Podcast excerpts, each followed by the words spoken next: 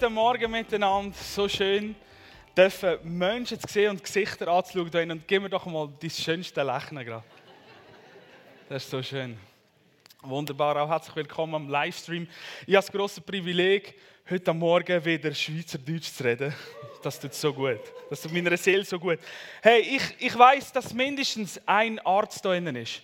Haben wir noch andere Ärzte oder Pflegepersonal da drin? Tun euch mal bemerkbar machen. Wir möchten euch einfach mal einen riesen Applaus geben für das, was ihr gemacht habt.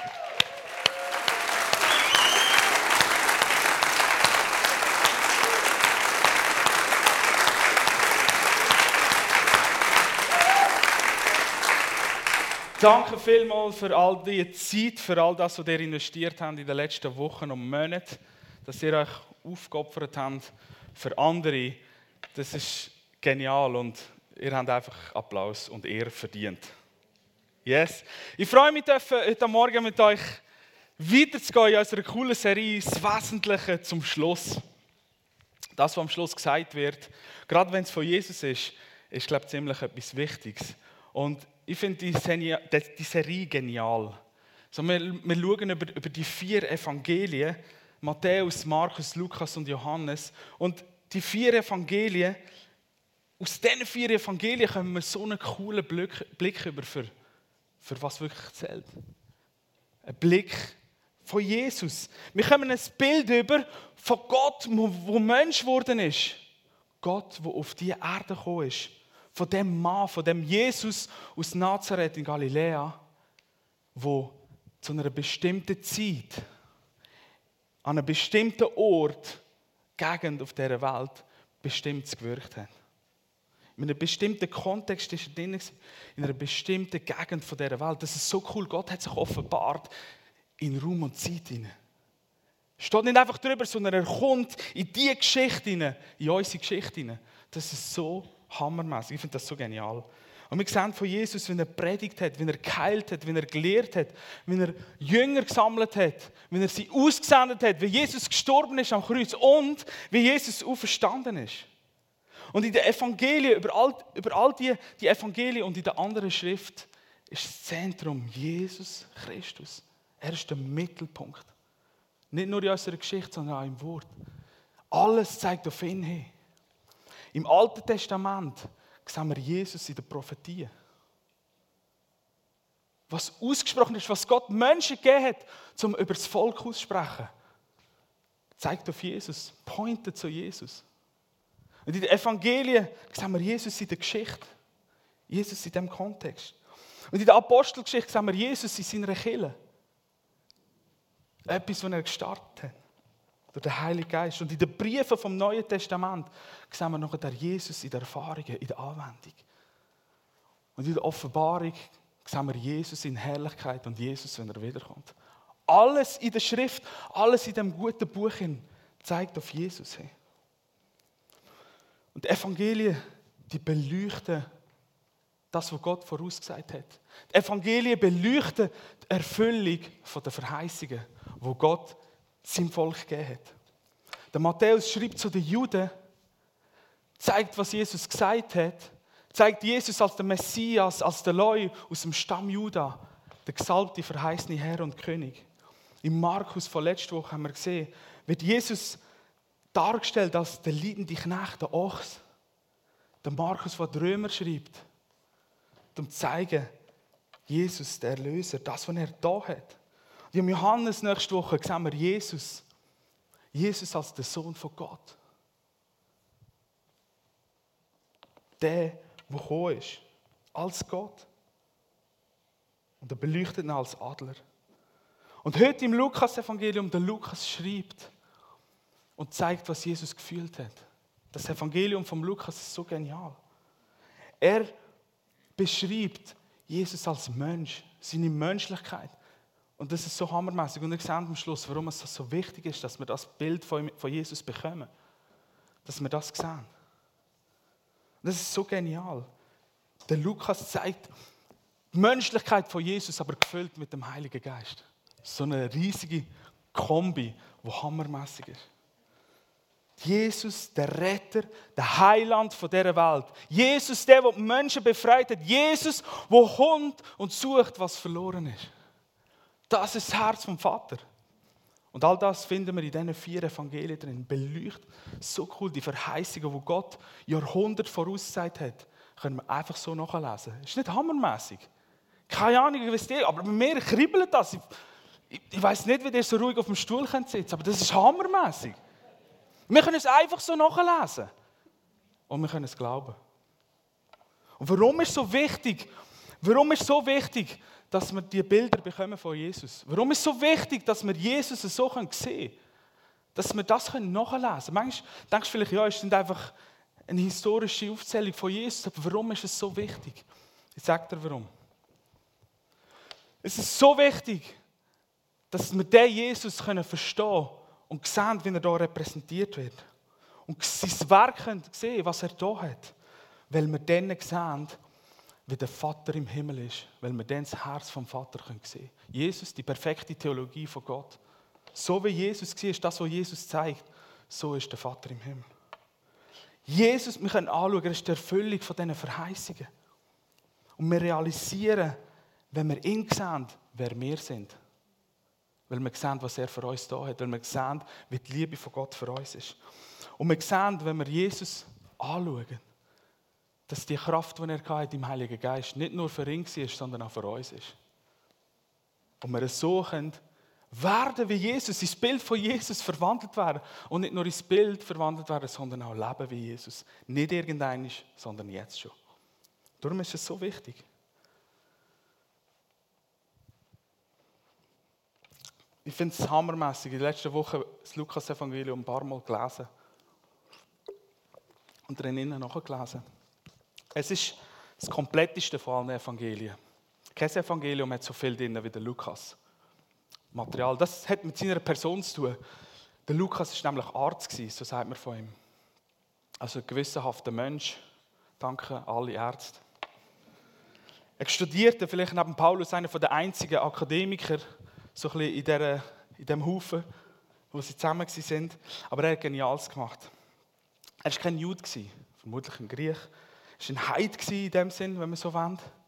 Und er war ein Gefährte von Paulus, unterwegs mit dem Paulus dann auf seiner Missionsreise. Und von dort aus wissen wir auch, dass er Arzt ist, aus dem Kolossenbrief. Und er hat, er hat das Herz gefasst, wie er gesagt hey, so vieles ist geschrieben worden. Wir lesen es im Lukas am Anfang, eigentlich beschäftigen wir uns mit den letzten Versen, aber das ist der erste Vers ähm, vom Lukas und keine Angst, ich gehe nicht durch das ganze Evangelium, wir haben nicht so viel Zeit. Und er schreibt einem Theophilus, der Lukas hat ja auch die Apostelgeschichte geschrieben, die zwei Bücher. Und er schreibt, hey, so viele haben schon berichtet über all die Ereignisse, die sie sind, wo sogar Zeugen sind. Und ich habe empfunden, ich wollte noch einmal all dem nachgehen. Und er schreibt dann, und ich habe alle die Berichte von Anfang an sorgfältig studiert, guter Arzt, und beschlossen, alles in geordneter Folge für dich aufzuzeichnen. Denn auf diese Weise kannst du nämlich von der Zuverlässigkeit der Lehre dich überzeugen, in der wo du unterrichtet worden bist. Das ist hammermäßig. Der Lukas hat gesagt, hey, ich will das, dem alles nachgehen. Er hat mit Zeugen geredet, mit Lügern, mit dem Petrus geredet, mit den Jüngern geredet, mit denen, die, die das erlebt und die, die Sachen, die wir drin lesen im Lukas-Evangelium. Er ist mit diesen Leuten reden und sie haben ihm erzählt von dem Jesus, von dem Gott, der eben auch Mensch war. Und darum haben wir so ein cooles Bild über von Jesus, weil wir einfach Jesus als den Mensch könnt wahrnehmen im Lukas-Evangelium, so wie er gefühlt hat. Dass die armen Sünder plötzlich gemerkt haben, hey, Gott streckt mir seine Hände an durch den Mann. Und gleichzeitig heftig gewirkt hat im Heiligen Geist. Und der Lukas schreibt dem Theophilus und sagt, hey, das musst du lesen und dann bist du überzogen von dem, wo du unterrichtet worden bist. Das ist wahr. Die Evangelien sind Glaubenszeugnis. Das ist Hammer. Und der Lukas hat gewusst, warum er das so auf, aufschreibt. Und wir werden am Schluss in den letzten Versen sehen, warum es so wichtig ist, dass wir durch das Lukas-Evangelium Jesus sehen, präsentiert als Mensch, erfüllt im Heiligen Geist. Wir kommen am Schluss drauf. im, im Lukas-Evangelium ist hammermäßig. Der Lukas beschreibt von der Geburt von Johannes vom Täufer. Er beschreibt von der Elisabeth, vom Zacharias. Er beschreibt die Geburt von Jesus so ausführlich. Er beschreibt, wie Jesus sich gefühlt hat, wie er geheilt hat, wie er geliebt hat, wie er nie Unrecht da hat, wie er ohne Sünde war und wie er sein Leben losgelassen hat. Für uns, für Menschen. Und gleichzeitig schreibt aber auch der Lukas, und der Heilige Geist kommt so viel vor im Lukas-Evangelium und in der Apostelgeschichte zusammen wie sonst in keinem Buch, kein Brief. Und er schreibt gleichzeitig, wie der Johannes der Täufer schon im Mutterbuch erfüllt worden ist vom Heiligen Geist. Er schreibt, wie Elisabeth erfüllt worden ist, wie der Heilige Geist über sie gekommen ist. Er schreibt, wie der Zacharias, der Vater von Johannes, erfüllt worden ist vom Heiligen Geist. Er schreibt, wie Maria Jesus empfangen hat durch den Heiligen Geist. Er schreibt, wie Jesus selber voll Heiliger Geist in die Wüste ist und in der Kraft vom Heiligen Geist aus der Wüste gekommen ist. Er schreibt von Jesus im Wirken im Heiligen Geist, wenn er sich gefreut hat und wie Jesus selber über sich prophezeit im Lukas 4, der Geist vom Herrn liegt auf mir. Zwei Sachen, die Menschlichkeit, der Mensch und der Heilige Geist. Das zeigt der Lukas so genial, darum liebe ich das Evangelium. Und Jesus, durch das Evangelium, wird Jesus dargestellt als der perfekte Mensch. Und das ist er, weil er nie etwas Schlechtes da hat. Weil er der Mensch ist und so wichtig zum Verstehen für die Leute, die den Lukas gelesen haben, die in einer Welt gelebt haben, wo man Götter hat, Menschen als Götter gemacht hat. Und man gesagt hat, die haben Grossartiges da. Jesus hat noch Grossartiges da. Und gleichzeitig wird er, ist er der, der Träger vom Heiligen Geist. Das finden wir im Lukas, das ist so genial. Lukas 19, Vers 20 ist so ein bisschen die Hauptaussage von seinem Evangelium, wo der Lukas schreibt: Der Menschensohn ist gekommen, um zu suchen und zu retten, was verloren ist. Das ist hammermäßig. Da sehen wir so das Herz vom Vater drin und gleichzeitig so gehorsam und so demütig von Jesus, dass er sagt, hey, ich stelle mich zur Verfügung. Ich gehe. Ich verlasse die Realität vom Himmel und gebe mich rein in die Menschlichkeit, erfüllt mit dem Heiligen Geist. Hammermäßig. Damit er uns können erlösen von dieser Menschlichkeit, von dem Vergänglichen. Und so schauen wir auf die letzten Verse im Lukas-Evangelium. Und das ist so ein Schatz, Kapitel 24 vom Lukas-Evangelium, so ein Schatz, hat so coole Sachen drin. Und die zwei letzten Begegnungen sind so wichtig für uns zum Verstehen. So wichtig, dass wir daraus etwas mitnehmen können für uns jetzt, heute. Und das eine ist die Begegnung mit den Emmaus-Jüngern. Ostermorgen ist die Frauen sind das Grab gegangen, haben wollen Jesus salben, mit, mit Öl beschmieren, dass er gut schmeckt und schauen. Und sie sehen, niemand ist mehr da. Sie verschrecken. Ihr, ihr habt es sicher schon gehört. Letztes Mal, vorletztes Mal haben wir davon gehört. Und sie rennen zurück zu den Jüngern und erzählen, er ist nicht mehr da. Jesus lebt. Wir haben es selber gesehen, sie haben es uns gesagt.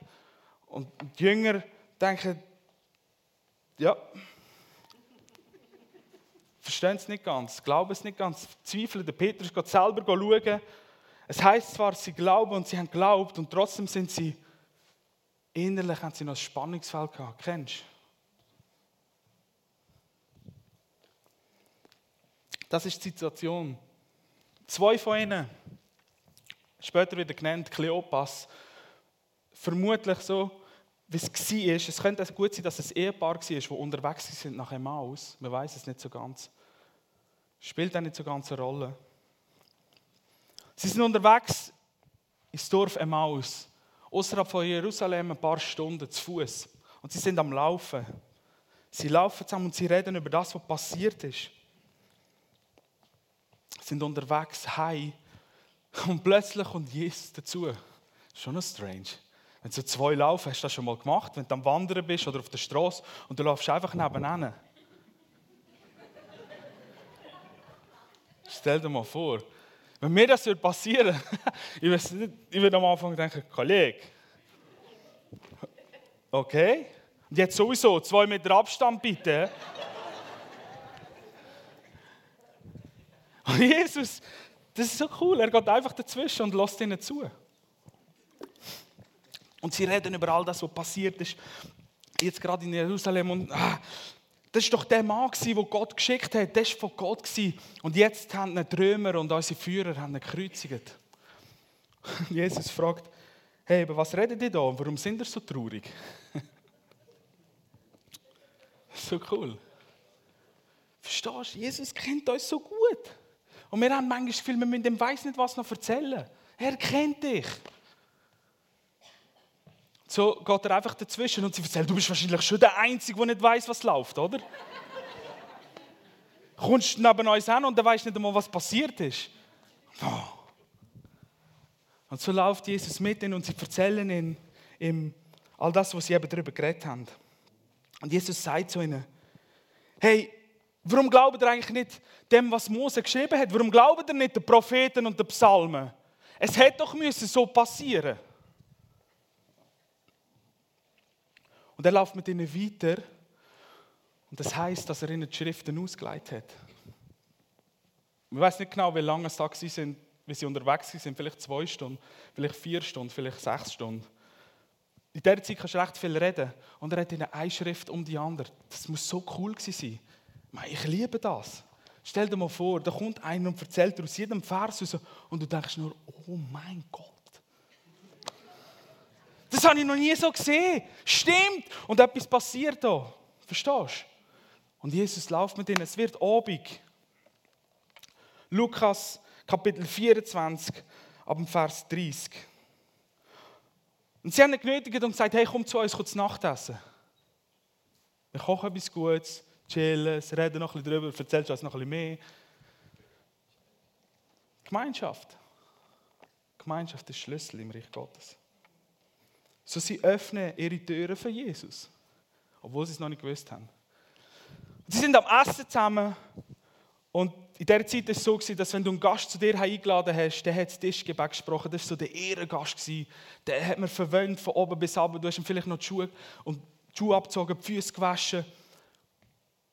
Und Jesus nimmt das Brot, dankt dem Vater, fängt es an zu verteilen. Und was passiert in dem Moment? Es heißt, Vers 31, da wurden ihnen die Augen geöffnet und sie erkannten ihn. Stell dir mal den Moment vor. Du bist unterwegs mit Jesus, er leitet all die Schriften aus und du denkst, Mann, von wo weißt du das? Da passiert etwas in deinem Leben. Du isst mit dem zur Nacht und plötzlich merkst, das ist Jesus. Und schon ist er weg. weißt du wie? Stell dir mal die Atmosphäre vor in dem Raum. Wie sich die gefühlt haben. Das war Jesus. Von all dem, was verheißen worden ist, er hat es uns noch vorher selber gesagt. Das war Jesus. Und sie sagen zueinander, Vers 32, hey, wie ist uns zumute gewesen? Als würde das Feuer in unseren Herzen brennen wo er mit uns geredet hat und die Schriften ausgeleitet. Ein Feuer ist nicht nur für einen, sondern ein Feuer soll immer brennen in unseren Herzen. Weil aus dieser Schrift heraus, wo da innen steht, eben einfach nicht nur auf Papier etwas steht. Zwar Menschen haben es aufgeschrieben, inspiriert durch den Heiligen Geist, aber da drin ist Leben. Wenn die Worte rauskommen, in dein Herz fallen, wenn deine Augen aufgehen, dann kommt Feuer in dein Leben. Feuer von Gott, Feuer vom Heiligen Geist. Und das Krasse ist, das finde ich, find ich hammer speziell. Vielleicht magst du dich erinnern, die erste Mahlzeit auf Erde war eine Frucht. Eva bis drei gibt es im Adam. Und was passiert bei ihnen zwei? Es heißt, da wurden ihnen die Augen geöffnet. Für was? Für Sünde, für Tod, für Rebellion. Sünde ist geboren. Was passiert beim ersten Essen nach dem Kreuz und nach der Verstehung? Was passiert im ersten Essen im neuen Bund? Das ist das vermutlich. Die Augen werden geöffnet. Für was? fürs Leben. Die Augen werden geöffnet für Verheißungen, dass Gott all das, was er vorausgesagt hat, erfüllt hat in Jesus. Die Augen werden geöffnet voller Leben. Das ist Gottes Antwort voller Leben und Freude in einer Welt voller Trauer und Verängstigung. Das ist, das ist hammermäßig. Der erste Adam, der versagt hat, Jesus, wo wir lesen im Korinther, der zweite Adam, der wiederherstellt. Der Kreis schließt sich. Und Jesus und äh, der Lukas präsentiert uns das so genial. So hammermäßig, die Begebenheit. Jesus, der zweite Adam, nicht mehr Sünde und Tod herrschen, sondern Gerechtigkeit und Leben. Die erste Neuschöpfung. Er ist Neuschöpfung.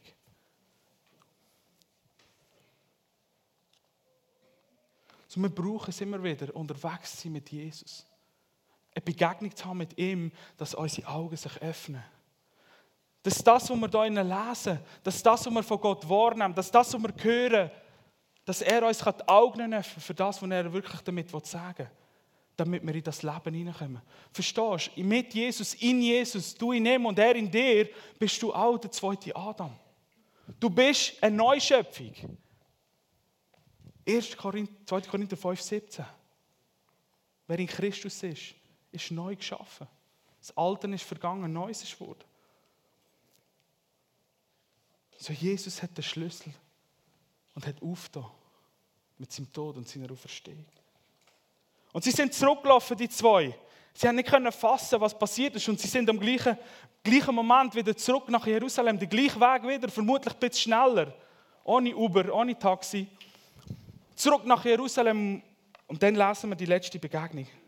Kapitel 24, ab dem Vers 36. Sie kommen zu den Jüngern. Die Jünger sind zusammen. Gewesen. Und sie kommen dort hin und währenddem, dass sie noch erzählt haben, die gesagt, hey, wir haben Jesus gesehen, er hat uns Schrift, wir haben zusammen gegessen. Sie reden zusammen. Und was passiert? In dem Moment, Jesus kommt in den Raum hinein. Nicht durch die Türen, weil er ist ja die Türen, sondern er steht einfach im Raum. Stell dir den Moment vor. Wenn Jesus plötzlich so vor dir steht. Ich glaube, das haben sie nicht erwartet. Und was sagt er? Frieden ist mit euch. Dort, wo die Gegenwart von Gott ist, ist Frieden. Frieden ist immer so, wie Gott redet. Wenn Gott ist, ist Frieden. Wenn du Entscheidungen triffst in deinem Leben, dann lädt die Gegenwart von Gott in die Entscheidung. Und der Frieden wird dich führen. Jesaja 55, Vers 11. In Frieden sind wir ausgezogen. Wenn meine Frau und ich Entscheidungen treffen, und das machen wir schon lange so, dann fragen wir einander, hast du Frieden? Das kann dir niemand einfach so ersetzen. Das, das kann nicht einfach so passieren, sondern das ist eine tiefe Gewissheit in deinem Herz. Eine tiefe Gewissheit, nicht Bauchgefühl, sondern in deinem Geist, wo du wahrnimmst, das ist Frieden und wo deine Seele beruhigt und du weißt, das ist Gott, seine Gegenwart. Und dann, was passiert? Vers 37. Sie haben alle schreckliche Angst, weil sie gedacht haben, sie sehen den Geist.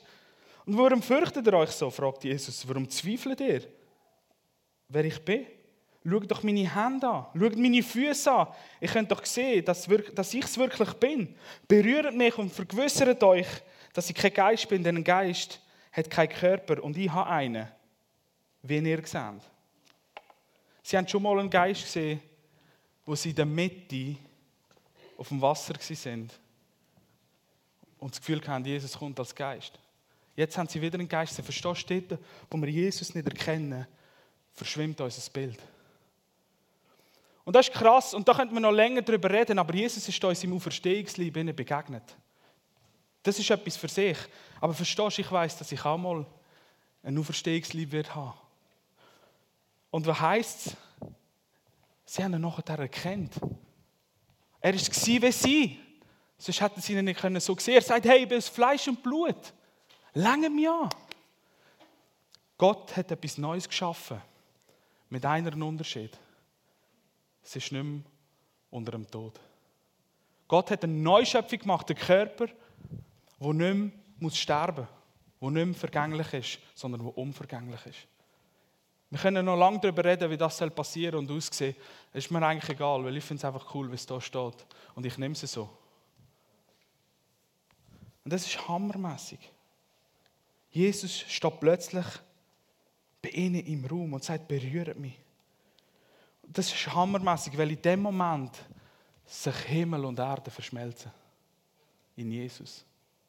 Das Unvergängliche und die Erde sind verschmolzen. Und das war schon immer das Herz vom Vater. Himmel und Erde sind eins. Sünde hat es getrennt und Jesus hat es wieder zusammengefügt. Das ist so Hammer. Das ist so Hammer, wie, wie das da steht, wie wir sehen, die Menschlichkeit von Jesus, das Natürliche. Und wie der Himmel einfach ganz normal mit der Erde verschmilzt. Der Himmel ist nicht irgendwo weiter weg, irgendwo, sondern er ist so nah, um uns herum. Der Himmel ist da. Nur mit diesen Augen sehen wir noch nicht so die Realität.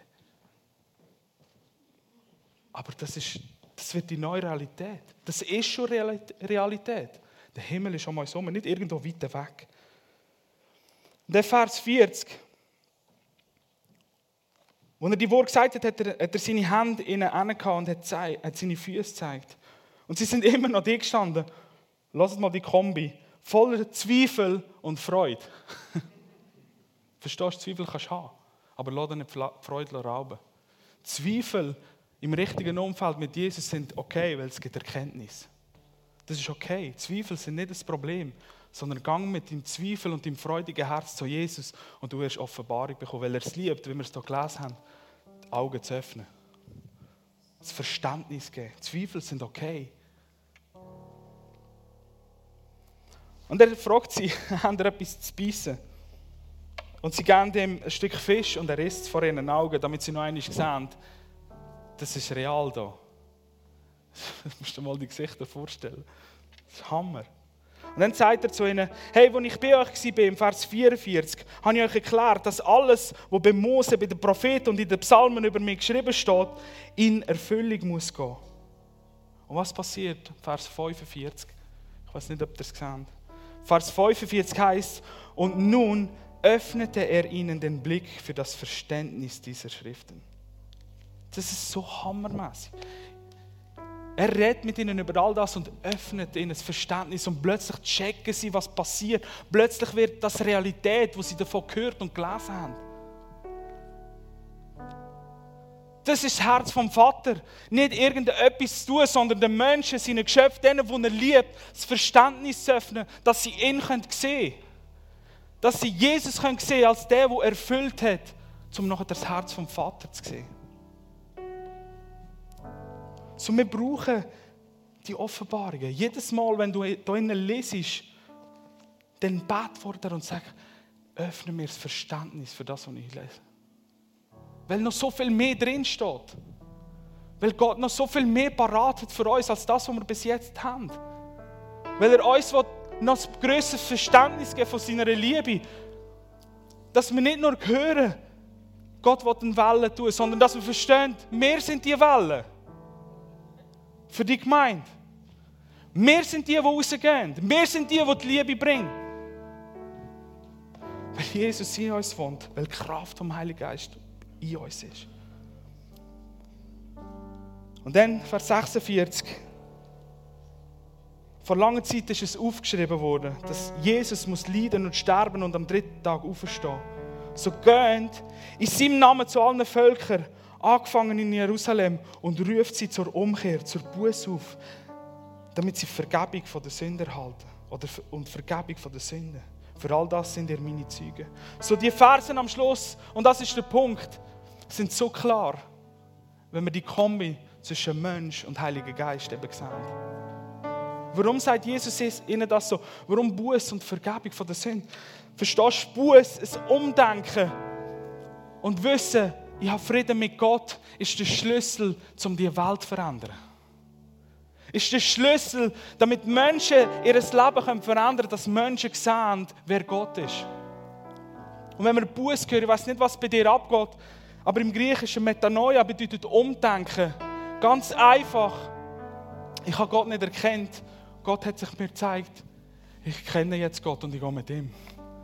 Wahrheit, die in dein Leben hineinkommt. Du kriegst Lüge raus über dein Leben und du nimmst die Wahrheit von Gott und du lebst nach dieser Wahrheit. Du lebst nach dem, was Gott dir gezeigt hat. Du lebst nach dem, wie Jesus dir das Verständnis geöffnet hat. Und du sagst, und ja, genau so ist es. Und nicht das Alte, sondern das Neue. Das heißt Umdenken. Das ist Buß. Ganz einfach. Nichts Kompliziertes. Sondern ganz einfach ein Hinwenden zu Gott und sagen, es stimmt, du hast recht. Ich will nicht so leben. Ich will mit dir leben. Ich will nach dem leben, was du mir gezeigt hast. Verstehst du, Jesus hat einen neuen Bund aufgerichtet, damit Menschen sich neu orientieren können. Und Vergebung von der Sünde, Jesus, so präsentiert wird als Heiler, als Retter, als Heiland, der Weihnachtsgeschichte, die Hirten, haben Freude. Ich bringe euch die gute Botschaft. Euch ist heute der Retter, der Heiland geboren. Das ist eine Botschaft für die ganze Welt, für jeden Mensch. Die Vergebung von der Sünde. Verstehst du, der Heilige Geist, seine Aufgabe heute ist, die Welt, Johannes 16, zu überführen von der Sünde. Von was genau? Dass sie nicht an Gott glauben. Weil das ist die Sünde. Und alle anderen Taten, all das andere, was nachher gegen Gott ist, kommt aus dem heraus, dass wir Gott nicht erkennen, Gott nicht sehen, nicht glauben. Der Heilige Geist tut das Werk in uns. Dass wir glauben und aus dem heraus anders leben. Weil wenn wir Gott sehen, denken wir anders. Wenn wir Gott kennen, handeln wir anders. Die Trennung zwischen Gott und den Menschen ist aufgehoben. Frieden und Leben ist gekommen. Das ist das, was Jesus ihnen mitgibt als letztes. Das ist so wichtig. Und darum ist das auch für uns so wichtig.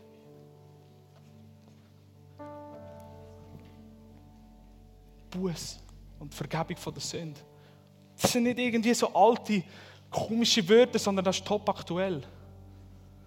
Das ist für dich heute am Morgen vielleicht so. Für euch am Livestream und vielleicht für deinen Nachbarn. Und dann Vers 49. Und ich werde euch verheißen, ich werde euch den Heiligen Geist schicken, wie es mein Vater versprochen hat. Ihr aber bleibt in der Stadt, bis der Heilige Geist auf euch abkommt, mit Kraft aus dem Himmel. Das ist der Schlüssel vom Lukas-Evangelium. Jesus, der ganz Mensch war, aber erfüllt war mit dem Heiligen Geist. Du, wo ganz Mensch bist, aber neu geschaffen, wieder geboren in Christus und erfüllt mit dem Heiligen Geist. Das ist das Gleiche. Und wenn wir Jesus so sehen, Jesus ist nicht irgendwo abgehoben, ja, er ist der Sohn von Gott, er ist also König und Herr, aber er hat gedacht, dass du kannst werden so wie er und leben so wie er. Und er hat sie mitgenommen, Vers 50. Er führt sie nach Bethanien. Dort hat er die Hände aufgegeben und hat sie gesegnet. Und nach, dem, nach während dem, als er sie segnet, hat er sie verloren und ist in den Himmel aufgehoben worden oder in einer anderen Besetzung reingenommen worden. Wir haben immer das Bild, Jesus verschwindet irgendwo weit rauf. Verstehst du, der Himmel ist da. Nur sehen wir es manchmal nicht. Der Himmel hat sich geöffnet, Jesus ist rein in die normale Realität für ihn. Und was ist passiert? Sie haben ihn angefangen anzubeten. So lernen das ihn noch einmal anbeten. Sie sind zurückgegangen mit großer Freude. Freude, weil sie gemerkt haben, das ist es. Es ist gar nicht kompliziert. Es ist so einfach. Jesus hat es da und ich kann es nur nehmen und ich kann nach dem leben. Ja, ich bin Mensch. Menschlich. Ich habe einen Verstand, ich habe eine Seele. Die spielt manchmal Streich mit mir. Aber weißt du was? Ich bin geboren aus Jesus. Geboren, von neuem geboren. Und das soll regieren, der Geist soll regieren. Und das hier, das legen wir irgendwann noch ab und wechseln über in die andere Realität.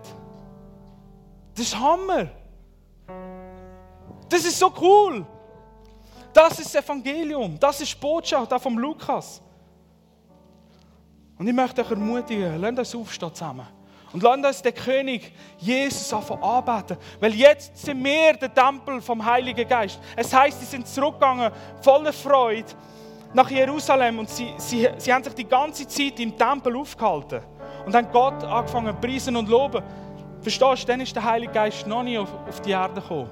Erst ab Pfingsten. Aber das ist, das ist ein Symbol dafür. Sie sind jeden Tag den Tempel arbeiten. Jetzt bist du der Tempel, wo jeden Tag arbeiten kann. Wo jeden Tag erfüllt sein im Heiligen Geist.